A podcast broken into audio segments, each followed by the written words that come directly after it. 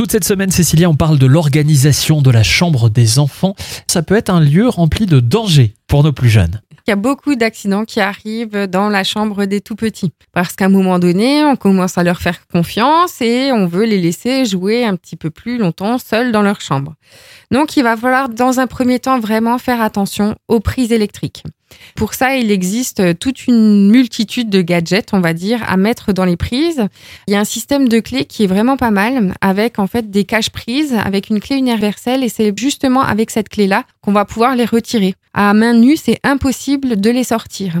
Et on trouve ça dans différents magasins au rayon euh. Il y a autre chose qui est vraiment euh, indispensable, j'ai envie de dire, c'est les accroches tiroirs. C'est-à-dire que, euh, ben, à un moment donné, nos enfants, ben, ils ont envie d'explorer leur chambre.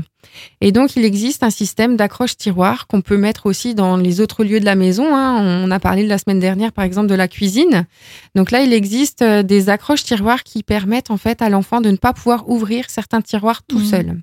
Il y a beaucoup, beaucoup, beaucoup d'enfants. Qu'est-ce qu'ils trouvent comme bêtise à faire? C'est grimper dans leur tiroir pour arriver à monter au-dessus de leur commode. Non seulement ils vont pouvoir sortir les choses qui sont dans leur tiroir et qui peuvent être dangereux, les médicaments, les usines, ce genre de choses. Et aussi une chose importante, c'est d'accrocher les meubles quand c'est possible. Parce qu'il y a eu énormément d'accidents domestiques avec des enfants qui sont retrouvés à avoir les meubles sur eux. Un enfant grimpe dans les tiroirs de la commode, la commode se renverse sur eux.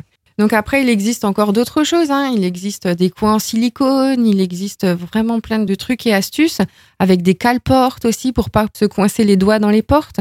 À vous de voir en fonction, on va dire, euh, des capacités et des catastrophes euh, de vos enfants. Donc on va essayer de les éviter au maximum, mais c'est vrai que si on a quelques astuces, c'est quand même beaucoup plus simple. En effet, mais merci pour ces quelques astuces. Demain, on parle de quoi? Des matériaux de la chambre. Très important ça aussi. À demain. À demain.